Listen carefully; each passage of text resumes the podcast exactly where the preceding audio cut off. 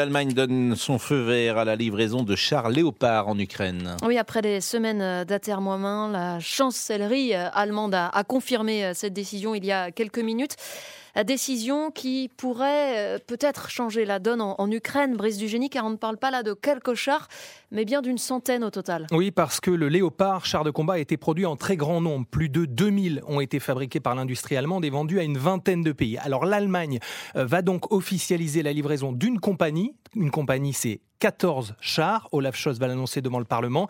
Et cette annonce, elle va automatiquement autoriser les autres pays propriétaires du Léopard à les envoyer à l'Ukraine s'ils le souhaitent. On appelle ça réexporter. La Pologne, la Finlande, l'Espagne, le Portugal se sont déjà exprimés en faveur de ça. La Pologne a déjà annoncé l'envoi de 14 engins. Au final, avec tous ces pays, on parle peut-être d'une centaine de chars, voire plus. Mais on sait que Volodymyr Zelensky en demande 250. Alors, il n'en aura pas autant pour l'instant. Mais avec le Léopard 2, les Ukrainiens vont avoir pour la première fois un char lourd, mobile, moderne et comme il a été produit, je vous le disais, à plus de 2000 exemplaires, les munitions, les pièces détachées vont être faciles à trouver.